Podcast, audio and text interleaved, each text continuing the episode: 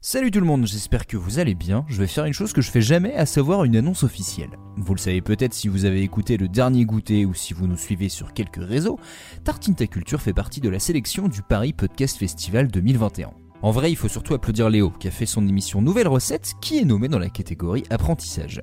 Mais en plus, il y a un prix du public. Vous pouvez donc voter pour les podcasts en compétition, par exemple nous, pour nous faire gagner un joli trophée et une récompense financière. Je vous mettrai donc le lien en description pour que vous puissiez vous sentir citoyen et citoyenne. Euh, le festival a lieu mi-octobre à la Gaîté Lyrique à Paris, du 14 au 17, et la cérémonie se tiendra le dimanche soir. Si jamais vous êtes sur place les samedis et dimanches, n'hésitez pas à venir nous voir, ça nous fera grand plaisir de parler avec vous. C'est un peu aussi la grosse opportunité de ce festival, de pouvoir rencontrer d'autres podcasteurs et podcasteuses, ou auditeurs et auditrices, et faire connaître à un nouveau public tout ce qu'on fait depuis 4 ans et demi. Alors on peut avoir l'impression que le monde du podcast est devenu un business déséquilibré qu'on a du mal à suivre, mais je vous assure que les indépendants continuent de se battre pour grappiller un peu de lumière et continuer à faire des choses originales dont la qualité est à la hauteur d'un format pro fait par des grands médias.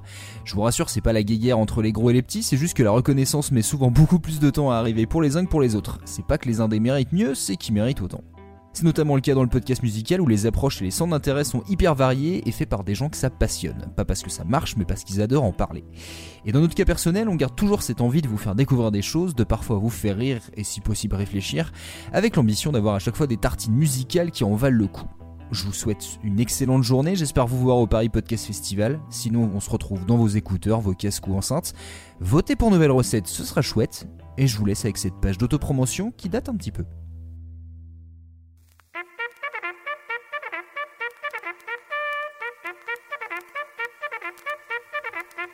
Rapprochez-vous de la TSF. C'est l'heure de la tartine. Le programme radiophonique que tout le monde nous envie, d'Indochine jusqu'en Tchécoslovaquie. Chaque mois, nos troublions du transistor vont par monts et par vaux cueillir d'alléchantes trouvailles musicales et les ramènent à notre antenne en bord de Seine. Installez-vous près du poste et découvrez les aventures symphoniques de nos globetrotters du tourne-disque. Maurice Chevalier qui remet au goût du jour les compositeurs hongrois, Louis Armstrong réinterprété par les yéyés, les mélodies nordiques, les rythmes caribéens, un grand voyage en famille sans avoir à quitter le salon. Chers parents, retrouvez la folie de la danse dans la féerie des nuits iraniennes. Chers enfants, tendez l'oreille vers la nouvelle tendance chez les jeunes russes, la musique bruitiste. Types de Tartine ta culture, fierté du service de production originale et diffusion de contenu d'utilité totale ou podcast, a déjà fait le tour de notre bonne vieille planète plus d'une dizaine de fois, le tout pris en charge par la contribution publique et généreuse de nos chers auditeurs. Avant de pouvoir vous-même un jour traverser les océans ou simplement la Nationale 7, entendez avec nous comment le monde chante et résonne au-delà des frontières et des siècles d'histoire.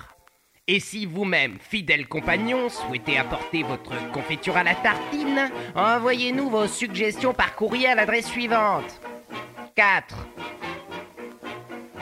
Maintenant, servez-vous une boisson pétillante ou quelques apéritifs. Il est l'heure de rassasier votre appétit.